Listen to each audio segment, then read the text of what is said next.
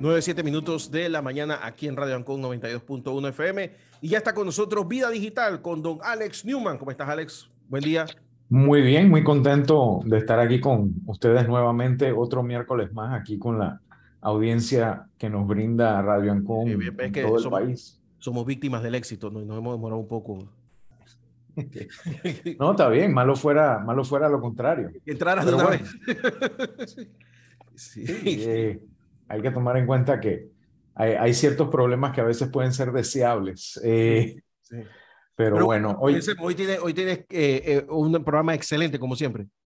Bueno, eso sí, y, y, te tengo también la noticia, hoy en la mañana, 8 de la mañana, fue el evento de lanzamiento del el Samsung Unpacked desde Londres y desde Nueva York. Por ahí estaba el tocayo Alex Medela, un saludo también para él. Y bueno, eh, hoy se lanzaron algunos dispositivos nuevos de Samsung, así que vamos a estar allá abajo, allá abajo que estén pendientes para cuando me traigan el mío. Ojalá, de verdad que son unos dispositivos muy interesantes, eh, te digo. Está el nuevo Galaxy Z Flip 4, que es el que es uno de los dos modelos flexibles que tienen ellos, el pequeño, que te cabe en un bolsillo, es súper fácil de llevar, etcétera, con múltiples ventajas lo puedes poner así doblado para que te tome las fotos, puedes hacer múltiples eh, cosas con la pantalla externa versus la interna y tiene muchas eh, pequeñas cositas interesantes en cuanto a su uso que te permite un celular de esa, de esa índole. Eh, y yo creo que va a estar bien interesante el poderlo probar. Aparentemente va a estar disponible a partir del 26 de agosto en algunos países desde ya, eh, aparentemente ya se puede hacer la compra y si haces la, la compra desde ya, si haces la reserva, te pueden dar un año más de garantía que incluye caídas y todo lo demás.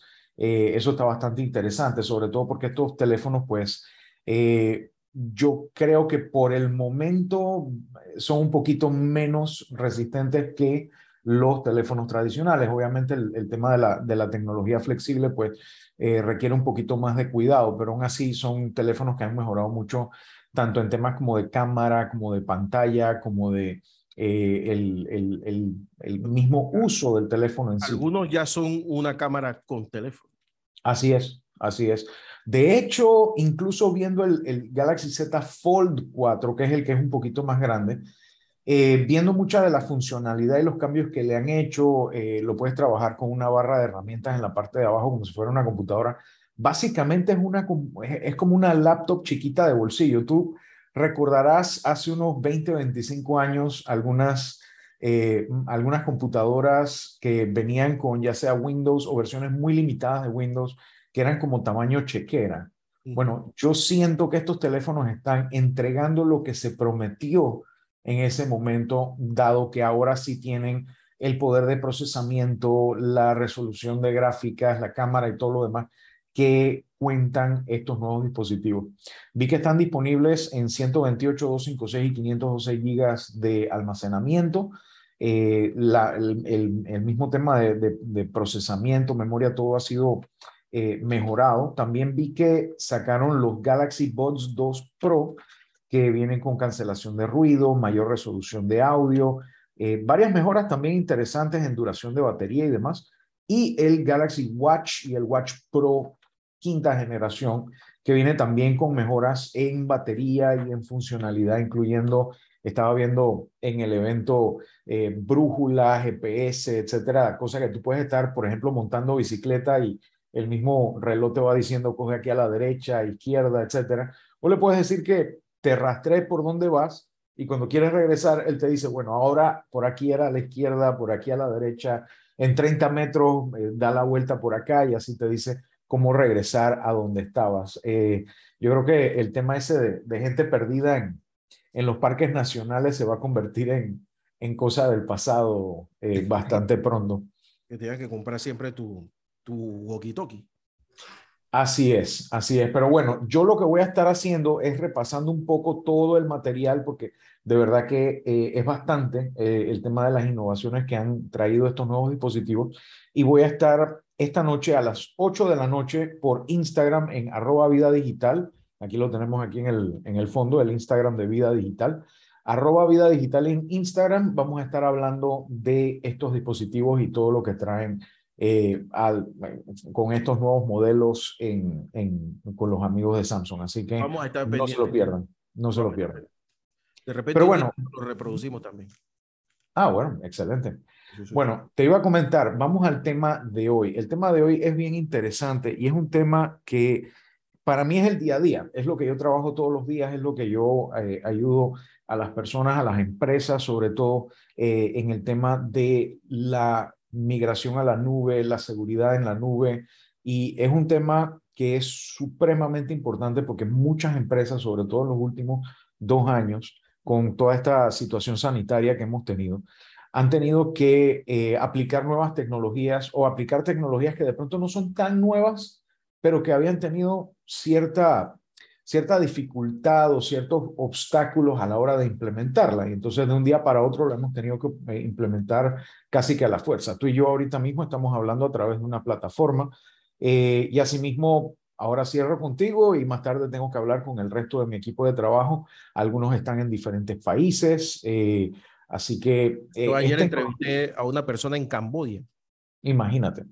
Y entonces tú puedes estar trabajando un documento y en vez de tu compañero de trabajo estar mirando por encima del hombro y diciéndote cambia tal cosa o lo que fuera, puede estar del otro lado del planeta y puede estar cambiándolo enfrente tuyo mientras colaboras. Y asimismo intercambias información, eh, te, te, haces contacto no solo con tus colaboradores, sino muchas veces con socios de negocios, con clientes, con proveedores. Y todo esto ha traído no solo una, un aumento en productividad para muchos, sino también el tema de la preocupación por, el, eh, por, por los asuntos de seguridad y demás a los dueños de empresa y a los colaboradores que les toca hacer esto todos los días. Gracias a los amigos de Capatec hemos tenido la oportunidad hoy de contar con Félix Beitía de Business IT. Hombre, yo quería conocer al señor Beitía. Bueno, próximamente podemos de pronto traerlo a, la emisora. Eh, pero mientras tanto, podemos hablar con él eh, gracias al uso de estas, de estas herramientas de trabajo que hoy estamos usando y que nos permiten pues contactarnos no solo con él, sino con cualquier otra persona en el mundo o con su equipo de trabajo y demás y poder conversar sobre estos temas de seguridad en la nube. Ahora, para iniciar, quisiera presentarles, pues ya está con nosotros Félix Beitía de Business IT. Quisiera que empezáramos con eh, la experiencia que tú has tenido, sobre todo en estos últimos dos años, del tema de la adopción de la nube por eh, las empresas en, nuestro país y en la región, eh, sobre todo porque hasta cierto punto, tanto empresas como la tuya como muchas otras, teníamos ya más de 5 o 10 años de estar gritando a los cuatro vientos, tenemos que ir a la nube, tenemos que hacer trabajo remoto, trabajo híbrido, tenemos que empezar a emplear estas herramientas porque van a hacer la diferencia entre el éxito y el fracaso. Y de pronto pasó lo que pasó y tuvimos todos que eh, empezar a adoptar estas nuevas tecnologías. ¿Cuál ha sido tu experiencia en la adopción de estas tecnologías, los obstáculos y, los, las preocupaciones de esas empresas que la han adoptado? Claro que sí. Gracias, Alex. Un saludo a Guillermo. Un gran abrazo, amigo. Definitivamente, Guillermo, una gran persona conocemos hace un par de añitos a Guillermo. No, no, digas no digas cuánto, por favor. Se nos cae la cédula. bueno, tiempo de lava. cuando mencionabas ah, el tema de la computadora esta de bolsillo, se te fue cayendo la cédula, la cédula Alex.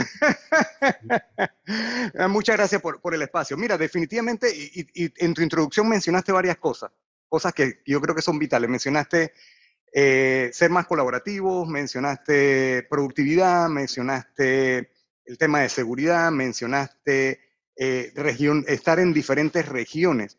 De hecho, nosotros, Binegite es una empresa ecuatoriana. La empresa está obviamente con casa matriz en Ecuador, pero tenemos también oficinas en Perú, tenemos oficinas en República Dominicana, en Estados Unidos, aquí en Panamá. Y, definitivamente una de las cosas que, trajo la pandemia, ¿verdad? Para, para, sobre todo para nuestros clientes, que, que de una u otra manera tenían tecnologías que de una u otra manera no estaban adoptando, usaste la palabra adopción, que creo que es súper importante también. Em, básicamente, el, adoptar la tecnología estaba muy relacionado a un paradigma, posiblemente. Un paradigma de que si yo comenzaba a utilizar este tema de, de, las soluciones de, colaboración, por ejemplo, en, nube, ¿verdad? Eh, la gente no se iba a, acostumbrar, no le iban a, adoptar y adaptarla a la organización a la velocidad que la empresa necesitaba. Yo te digo la verdad, eh, yo tengo varios años trabajando en el medio de tecnología eh, y como tú decías, veníamos, y lo voy a decir así muy coloquialmente, cacareando, ¿verdad? todo este tipo de, soluciones, pero siempre encontramos algún tipo de, obstáculos dentro de las organizaciones y yo lo pongo como un, como un obstáculo más, más que todo un paradigma, más que todo un paradigma de que la gente no se iba a acostumbrar. En algún momento yo le decía, bueno, ¿por, qué no comienzan a hacer este tipo de reuniones antes de la pandemia? ¿Verdad? Este tipo de reuniones por esta herramienta que de una u otra forma te permite eh, esta colaboración. Y me decían, es que la gente no se va a acostumbrar. Yo le decía, bueno, pero ellos chatean por WhatsApp, tienen grupo de, de WhatsApp. Entonces, si hacen eso, ¿por qué no hacen esta adopción dentro de la organización? Entonces, por ahí un poco. Definitivamente yo creo que, que, los paradigmas venían, venían por ahí, Alex. Eh, y el gran disruptor, eh, aunque suene eh, un poco irónico, fue la pandemia. La pandemia hizo que las organizaciones salieran de sus, de sus de sus puestos de trabajo, digamos así, o los, colaboradores, los colaboradores de las compañías salieran de, sus puestos de trabajo, ahora adoptar un, nuevo reto que era hacer ese, ese trabajo desde, desde casa. Y de una u otra manera, de la noche a la mañana, tuvieron que hacer esa adopción de tecnología.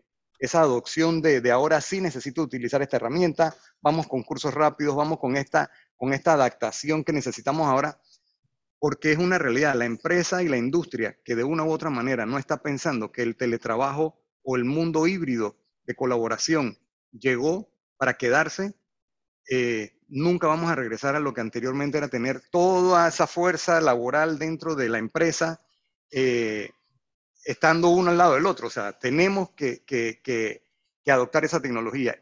Mira, a mí en Panamá me pedían consultores físicos en las organizaciones y yo un proyecto de, una de mis empresas, clientes, lo puedo trabajar con personas que me puedan atender desde Perú, personas que me puedan atender desde Ecuador, personas que me puedan atender desde Panamá. Incluso los que están en Panamá, ya casi nadie va a la, a la empresa del cliente. ¿Sí? ¿Por qué? Porque con las herramientas adecuadas y la tecnología adecuada, pues me permite darle ese, ese servicio al cliente y hacer lo que tengo que hacer de manera muy eficiente. Sí, de manera muy eficiente. Entonces, por ahí, por ahí, por ahí es, lo que hemos visto. Se aceleró mucho la curva de adopción, se aceleró mucho la curva de, eh, eh, eh, y te digo, incluso de hacer uso de tecnologías que posiblemente yo ya tenía en, en, la, en, la, organización, en la empresa, y que por algún motivo de paradigma o, manera tradicional de trabajar no le estaba sacando el provecho. O sea, ahora las organizaciones están sacándole mucho provecho a esa tecnología que de una u otra manera tenían una inversión un poco, un poco, un poco muerta, un poco muerta allí, ¿no?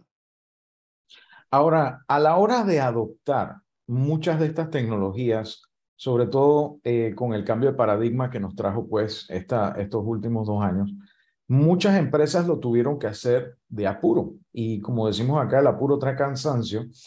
Y me imagino que les habrá tocado tener que ver, eh, sobre todo a posteriori, eh, empresas que le dicen, oye, eh, estoy teniendo problemas porque hice esta adopción quizás sin la planificación adecuada y en este negocio sabemos que un minuto de, de, planificación vale un día de implementación.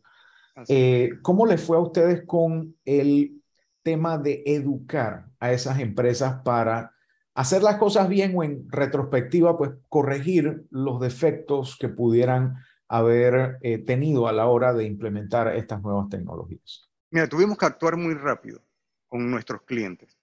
Eh, una de las ventajas que tenemos es que nosotros somos un learning center de, las herramientas de tecnología que representamos nosotros acá, acá en Panamá y en, y en la región. Y hicimos una combinación. Primero adoptamos el portafolio lo suficientemente rápido para poder enfocarnos más en aquellas necesidades que el cliente tenía, ¿sí? Para poder hacer el trabajo remoto, ¿verdad? Y mira lo que estoy hablando, la necesidad del cliente. Nosotros somos conscientes, ¿verdad? Nosotros somos una empresa de tecnología, pero nosotros sabemos que la venta de tecnología o el ofrecimiento de tecnología por sí solo no es lo que resuelve el problema. Lo que va a resolver el problema es entender la necesidad del cliente y que de una u otra forma podamos adaptar esa tecnología a que el cliente pueda resolver una necesidad puntual que, se tenga. Entonces, ¿qué hicimos? Agarramos el portafolio de nosotros y de una u otra manera lo, lo, adaptamos y de manera muy rápida a comenzar a ofrecer esas soluciones que de una u otra manera el cliente pudiera, pudiera adoptar. Estoy hablando de, poder llegar, que se nos dio mucho, problemas de gente que me decía, mira, yo para poder conectarme de afuera tengo un, ah, lo hago por un VPN, por ejemplo, el VPN de una u otra forma eh, me permite eh, poder conectarme, pero sabes una cosa, estoy corto de licenciamiento. Sí. Entonces, en ese, en ese interín dijimos, hey, has probado el tema de escritorios virtualizados, por ejemplo donde yo podía poder, y, eh, con una estrategia de, crear escritorios visualizados dentro de, la organización, darle esa solución de manera muy rápida.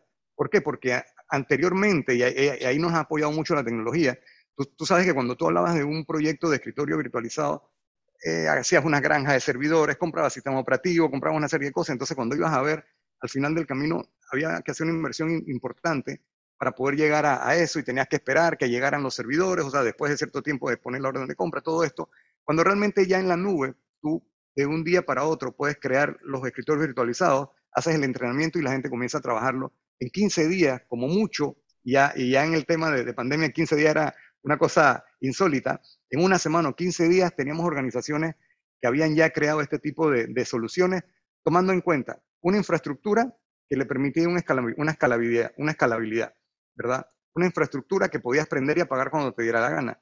Un esquema de, financiamiento o un esquema económico de pago realmente por uso. Lo que me permitía que si una empresa grande utilizaba más, pues pagaba más. Si una empresa pequeña iba a utilizar menos, pagaba menos. Si en la mañana lo quería prender, lo prendía. Y si el fin de semana lo quería pagar, lo pagaba y pagaba por esa, por esa utilización. Y, y lo más importante también, con todos los esquemas de seguridad necesarios, para que no fuera un punto de vulnerabilidad para, para, para la organización. Porque de una u otra manera, a ver, los activos que de una u otra forma yo tengo en la organización, yo tengo, tengo que asegurarme que no fueran un punto de vulnerabilidad. Y, tú sabes, Alex, perfectamente por tu experiencia y la experiencia de Guillermo, que el reto que, que tenían las organizaciones anteriormente era evitar que ese enemigo entrara a la organización. Entonces yo, yo pongo esa, esa, esa, esa, esa similitud eh, con, con, estos, estos castillos y estas fortalezas de, de la era medieval, donde construía una, una gran muralla para que el enemigo no entrara y protegía a toda mi gente que vivía dentro de, de digamos así, de, este, de, este, de esta comunidad o de este castillo. Eh, y lo que hacía es que yo agarraba y ponía los equipos de seguridad necesarios para protección de perímetro. Esa protección de perímetro me permitía en un 99.9999, que nunca un 100%, ¿verdad? Eh, por ciento, proteger ese, esa persona que no quería yo dentro de la organización que llegara a robar cosas que estaban internamente. El gran reto de estas organizaciones es que, de las empresas, que ahora ya no, no solamente el perímetro era el que yo tenía que proteger, sino que yo tenía que proteger también los puntos posibles de vulnerabilidad dándole permiso también a esa gente que estaba dentro de salir de esa, de esa gran muralla y salir al exterior con un equipo, con información, con una conexión a Internet o un punto de acceso donde eso podría traer algún tema de vulnerabilidad. Pero yo creo que ahí también hay otro, otro paradigma, eh, Alex y, Guillermo, el paradigma que, que lo que está en nube no es seguro y lo que está en premisa sí. Al final del camino todas las organizaciones, tengas cosas en premisa o tengas cosas en nubes, tienes que invertir en tecnología para proteger la, digamos así, las vulnerabilidades que de una u otra manera puedas tener. Pues si, me encuentro una organización que tiene cosas en premisa y no invierte en tecnología, es una organización que puede ser blanco de personas que no estén buscando cosas buenas dentro de la organización. ¿Sí me explico? De, ese enemigo. Al igual eh, que las empresas que, que, están en nube e invierten en, en, en, soluciones que van a permitir a mí eh, disminuir, es, disminuir esa vulnerabilidad, eh, van a estar posiblemente más seguras que, que una empresa que, que, tengo en premisa, aunque yo esté en la nube. No, no sé si me explico la, la, Totalmente. la, analogía del comentario. Hay, ¿no? hay, hay dos extremos malos en este caso que es el primero pensar que porque yo tengo todo en premisa voy a estar seguro porque aquí no entra nadie, porque la verdad es que no es así y además no estás protegiéndote contra ataques internos, que puede ser error, puede ser omisión o puede ser malicia, por un lado. Por el otro, el pensar, bueno, eh, la nube es más segura porque por ejemplo, mi proveedor de nube tiene más dinero que yo para invertir en seguridad y mi proveedor de nube me dice yo te brindo alta disponibilidad. Sí es correcto, pero no, te, no, no, no hace tu trabajo por ti. Y eso es asegurar que cada transacción que tú haces, cada usuario que tú tienes, eh, sea quien dice ser y tenga el permiso de hacer lo que dice que está haciendo. Y eso es lo que nos lleva a este modelo, este paradigma que se busca en la actualidad, que se conoce como Zero Trust o cero confianza, donde no solamente yo sigo cuidando mi castillo de forma normal, pero sé que como tengo ciudadanos entrando y saliendo de mi castillo fortificado, yo sé que yo tengo gente vigilando, así mirando desde, desde las ventanas y todo lo demás. Oye, este tiene permiso de caminar por aquí, sí, este tiene permiso de caminar por acá, sí, este lleva eso en la mano, tiene permiso de llevar eso en la mano, sí. Oye, ese fulano, ese es alguien haciéndose pasar por fulano.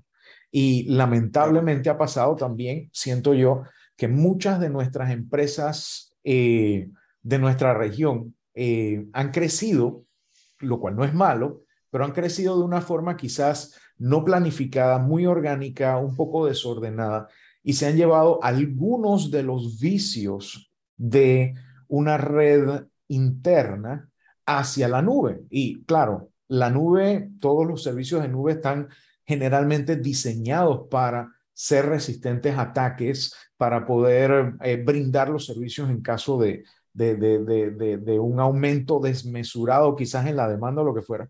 Pero cuando tú sincronizas esos servicios, cuando tú conectas esos servicios con lo que tú tienes dentro de tu empresa y tú no proteges lo que tienes dentro de tu empresa, muchas de esas vulnerabilidades entonces se traducen hacia el tema de la nube. El tema es súper importante, súper interesante, pero vámonos a ir a una breve pausa y volvemos y continuamos con esta entrevista. Quiero tocar algunos temas también de eh, la seguridad y cómo la estamos implementando en nube. Guillermo.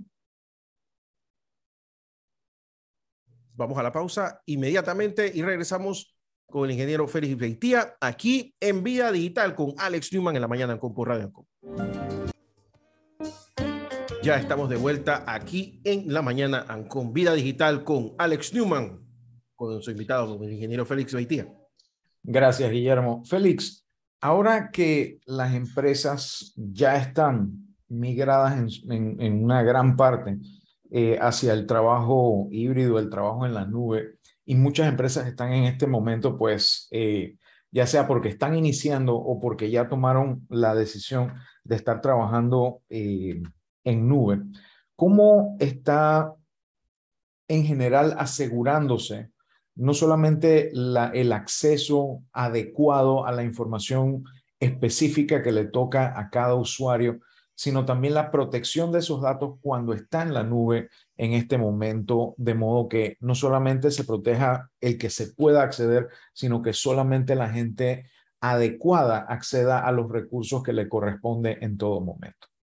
Claro, mira, mencionaste, mencionaste algo súper importante que es la estrategia de cero seguridad, zero trust, eh, y, y, un poco ahí también la, la responsabilidad compartida a pesar de que las cosas que están en la nube tienen, están seguras, ¿verdad? Hay una responsabilidad compartida. ¿Por qué? Porque de una u otra manera tú tienes también personas a las que le estás dando un acceso a esos recursos que de una u otra forma están en la nube, ¿verdad? Y, está demostrado que la mayor cantidad de los, de los ataques que, se dan es por, por vulnerabilidad de las, de las claves y el acceso realmente de la, de, la parte de identidad de, de las personas. Entonces hay, hay hay soluciones que de una u otra manera me permiten a mí eh, disminuir esos puntos de, vulnerabilidad. Por ejemplo, asegurándome que la persona que está teniendo acceso a la información o a, las cosas importantes de la organización sea esa persona que está, entrando. ¿Sí me explico?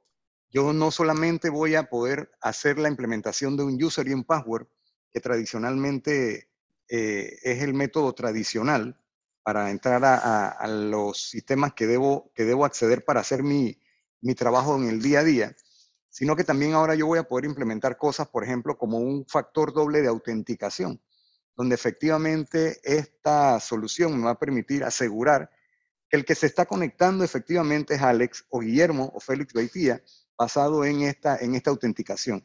Sí.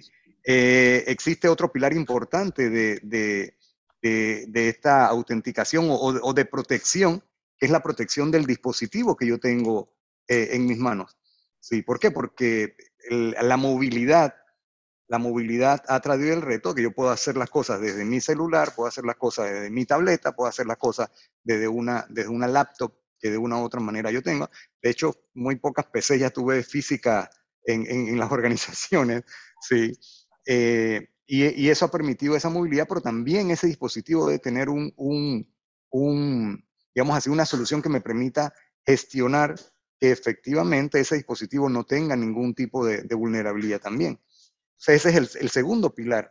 Y el, tercer pilar es el pilar de la protección de la información. Sí, yo estoy poniéndole seguridad o, asegurándome que la identidad sea la, adecuada, la persona que está detrás del equipo es el que se tiene que conectar. Estoy asegurando el dispositivo que estoy utilizando y también estoy asegurando que la información a la que yo tengo derecho, por ejemplo, no la comparta con gente ajena a la organización. Te pongo un ejemplo. Yo puedo ser una persona que trabaja en un banco, ¿sí? Y yo tengo acceso por mi trabajo a números de tarjetas de crédito por ponerte un ejemplo. Y, yo, y, con el sistema de identidad, efectivamente, Félix Beitía se conectó. Eh, mi dispositivo está cubierto, pero si yo comparto esa información de tarjeta de crédito con gente que no está eh, autorizada para utilizarla o para personas que estén con ideas diferentes a la que debe ser, yo debo poder proteger esa información. Entonces yo puedo también poner y asegurarme que una organización, si tiene información que es delicada, poner las reglas de seguridad necesarias para que de una u otra manera esa información no salga de, de, de, la empresa o de las personas a las que tienen derecho a, a, verlo. Incluso, eh, hablando un poco también de, personas que, que tienen derecho a ver la información, volviendo al punto de identidad, ¿verdad? Yo también puedo incluso hasta condicionar desde donde la persona sí puede acceder al, sistema o a los sistemas. Sí, por ejemplo, yo digo, ¿sabes una cosa? Toda la gente que, vive en Panamá es la que tiene derecho a ver esto de mis, de mis colaboradores. No tengo a nadie conectándose ni de Colombia, ni de Costa Rica, ni de China, ni de Rusia, ni de ninguno de estos lugares. Yo puedo también hacer lo que se llama un acceso condicional a, la, información.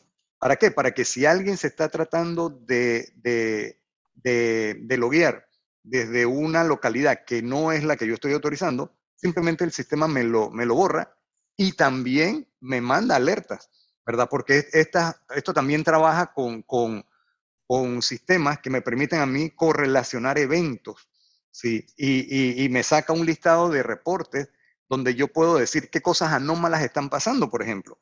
Yo podría decir, mira, ¿sabes una cosa? Tengo aquí a Félix Beitía, que se está tratando de loguear desde Panamá a las 3 de la mañana, no es su uso y costumbre, pero en 5 minutos también trató de loguearse desde Rusia.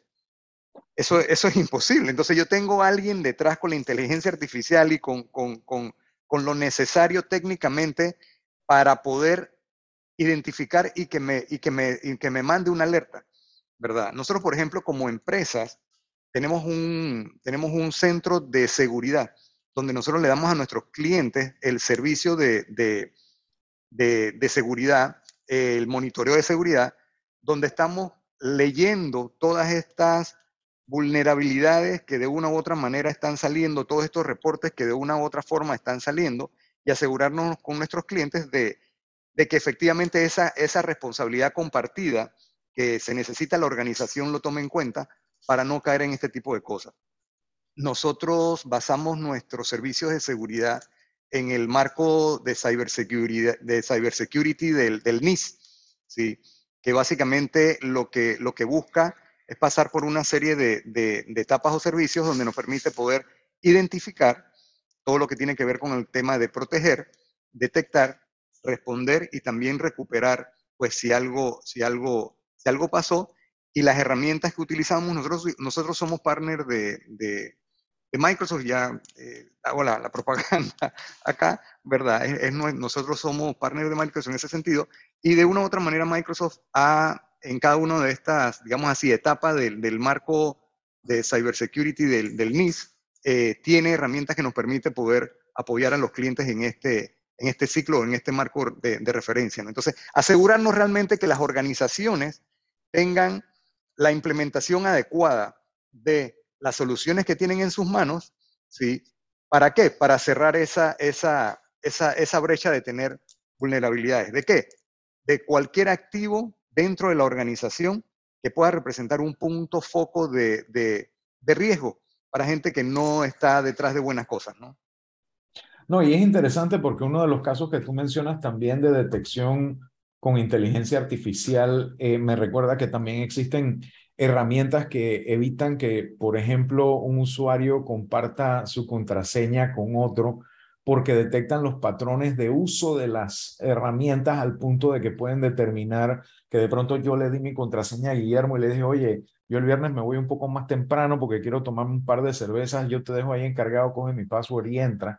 Y eso es algo que también muchas empresas están buscando eh, evitar, pues esa, esa, ese compartir eh, la, la identidad que es algo tan importante hoy en día, sobre todo porque, como mencionaste hace un rato, la seguridad perimetral, ese, ese foso alrededor del castillo, no es que hay que dejarlo de tener, pero ya no tiene la misma importancia que tiene hoy en día la identidad, porque ahí es donde tú sabes si alguien tiene o no el acceso a los recursos que tiene que tener, o si de pronto ese acceso a los recursos está siendo eh, mal utilizado, tanto por la misma persona como por un tercero que pudiera estar atacando. Ahora, uno de los temas más eh, sonados en los últimos meses ha sido el tema del ransomware. ¿Cómo has visto la adopción en las empresas, no solo de tecnologías diseñadas para evitarlo y tecnologías diseñadas para recuperarse de ese tipo de ataques, sino de la educación necesaria para que estos usuarios y estas empresas sean más resilientes ante esta, esta eh, amenaza? Sí, mira, se ha visto, de hecho es uno de los ataques más frecuentes, como tú, como tú lo dices, con, con todo este tema de, de, de vulnerabilidad.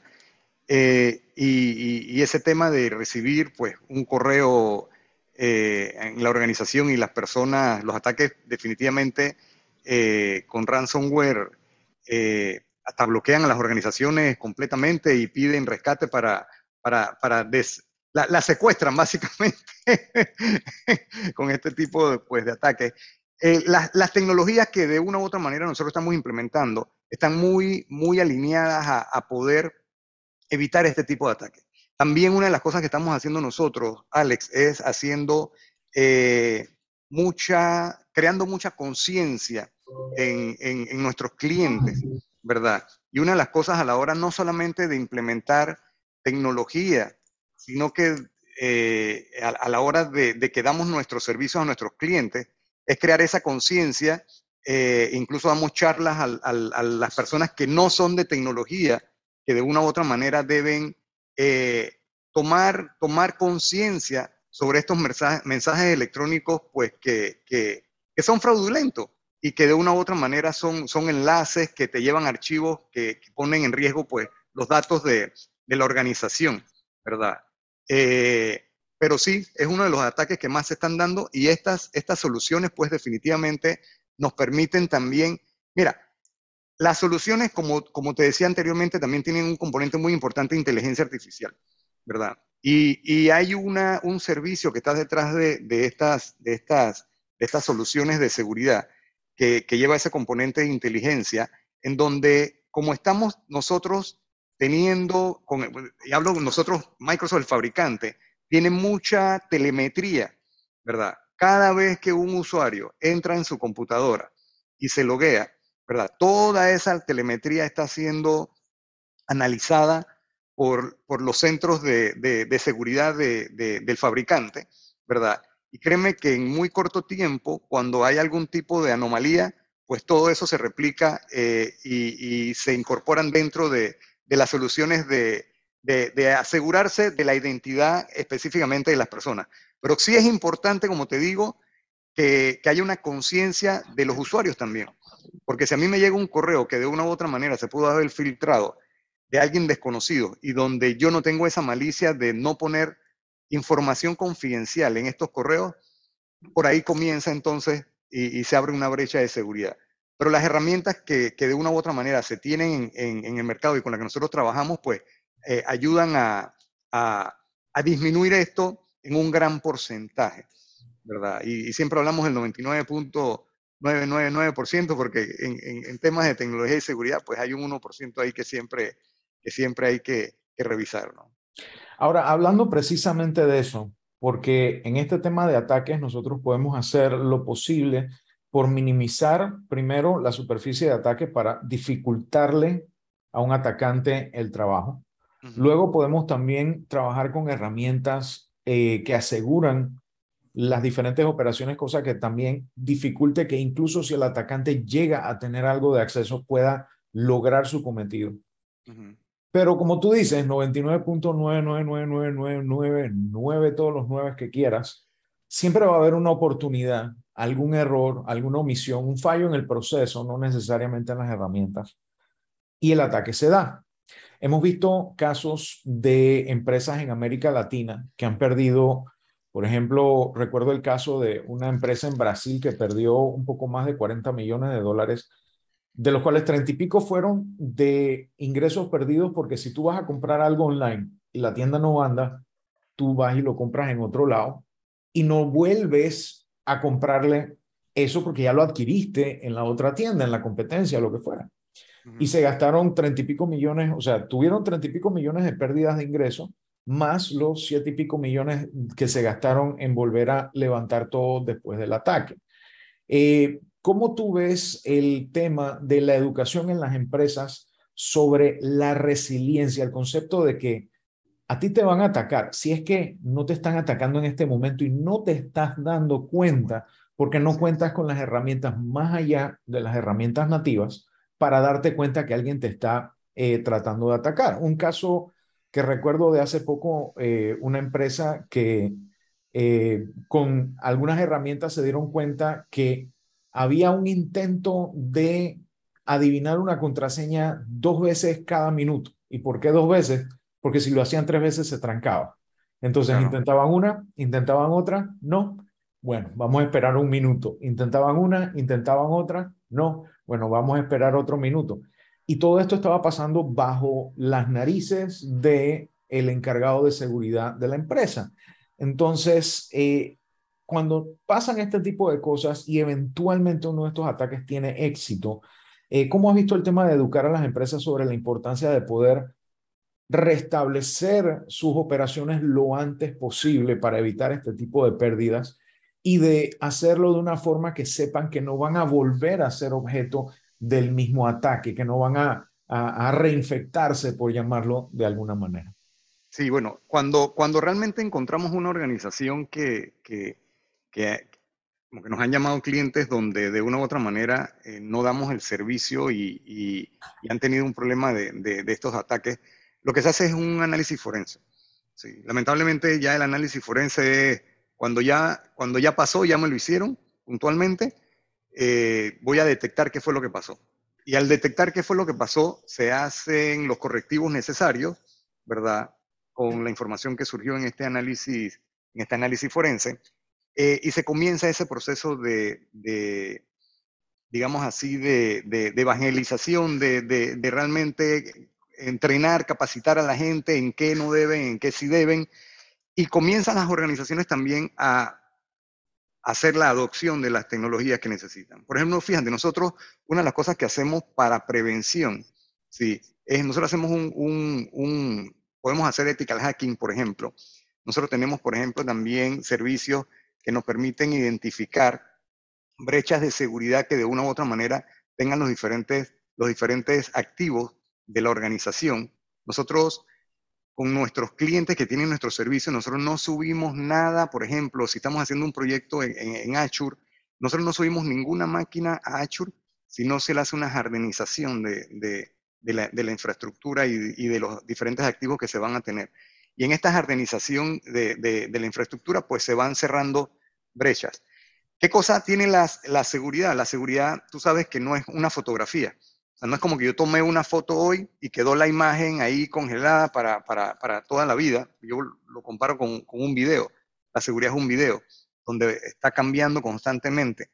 Pues constantemente hay un, un plan de, de, revisión, hay un plan de identificación, hay un plan de protección para tratar de llegar a que haya un incidente. Sí, eh, yo creo que el, el, la, y tú lo mencionaste hace un rato, el minuto que, que, que invirtamos en, en, en, planificar, el minuto que invirtamos en, en, tratar de evitar que algo se dé, es más valioso posiblemente que las 10 horas que te, que te demora haciendo una revisión de qué fue lo que pasó. Sí, aparte de todo lo, que involucra que ya te, te, te, vulneraron y, y, están haciendo algo indebido con, posiblemente datos de la, organización. Entonces, sí, la recomendación, inviertan mucho, y cuando digo inviertan mucho, no, ni siquiera me refiero a, un tema monetario de, mucho dinero, sino que inviertan mucho tiempo y una buena estrategia en todo lo que tiene que ver eh, la parte de, de cerrar el, el, las posibles brechas que se puedan tener eh, y si por X o Y motivo el, se llega a, llega a suceder algo dentro de, la empresa, pues al final del camino eh, tomar los correctivos necesarios inmediatamente, hacer una, una pronta detección, hacer un, un, una, una, pronta recuperación y, responder rápido a, a, a, cualquier tipo de ataque que se pueda dar. Pero la educación es súper importante, es súper importante. Y las herramientas, si bien de una u otra manera me ayudan a cerrar mucho esa vulnerabilidad, pues también tiene que haber un tema mucho de, de, capacitación y concientización, concientización de la gente para que de una u otra manera eh, no tengamos ese tipo de problemas en la, las empresas. Excelente, no, y definitivamente con eso me quedo. Es lo más importante en todos estos casos es la educación y en todos los niveles, no solamente del personal que maneja la tecnología, la, la ciberseguridad, etcétera, sino de en todos los niveles, desde, desde la persona que está encargada de la empresa hasta el colaborador, todos deben tener eh, esa herramienta que es la educación a la hora de mantener la seguridad de sus dispositivos, de su información, de sus comunicaciones, tanto en su empresa como en la nube y en todo el camino de por medio. Quiero dar las gracias a Guillermo y a Radio Ancon por el espacio el día de hoy. Y bueno, ya se nos acaba el tiempo y tenemos que devolver cabina a tiempo. Eh, no importa que no todo el mundo lo haga, nosotros tratamos siempre de hacerlo. Así que vamos con Guillermo. No, yo, yo, estoy, yo estoy muy feliz de escuchar a, a Félix porque, Félix, ¿tú te acuerdas aquel tiempo que uno llegaba donde, donde los clientes esto y tú le decías, no, mira que tus datos, data center, los tipos te decían, no, no, no, yo quiero escuchar el servidor funcionando. el abanico, el Yo abanico. Quiero escuchar el ruido. Ver las lucecitas parpadeando. ¿Te acuerdas de, esa, de esas malas épocas? Totalmente, totalmente, totalmente. Oye, mira, y, y, y, hablando rapidito de la, la, identidad, ¿te acuerdas cuando uno pasaba ahí por los puestos y veías un papelito con el user y el password pegado en el monitor. Claro. Porque es que se me olvidaba, o sea. Mira, yo la te digo, arriba del post la primera vez que yo vi eso eh, no fue en el, ¿cómo se llama? En el Pero, monitor. Alex, nosotros que... tenemos una empresa de tecnología y todos los puestos lo tenían. Bueno, yo, eh, la primera vez que yo vi ese caso, estaba debajo del teclado. Estaba debajo del teclado, literal. No, no, una no, cosa loca. No, de verdad, para mí un placer, Alex y Guillermo, de verdad, un gustazo de, igual, igual. de, de verte, de, Félix. Claro que sí, claro que sí. Cuídate mucho de tu casa y, y, hasta luego. Muchas gracias, Alex, que pasen muy bien. Gracias, Félix. Muchas bueno, gracias, gracias, Guillermo. Recuerden, hoy a las 8 de la noche, arroba vida digital en Instagram, vamos a estar hablando de, de, de los dispositivos que sacó el día de hoy en Samsung Unpacked los amigos de Samsung los teléfonos plegables, los audífonos y los wearables del día de hoy. Ahí estaremos, don Alex Human. Nos vemos. Un abrazo y nos hablamos el próximo miércoles a la misma hora en Vida Digital por Radio Anco. Hasta luego. Gracias.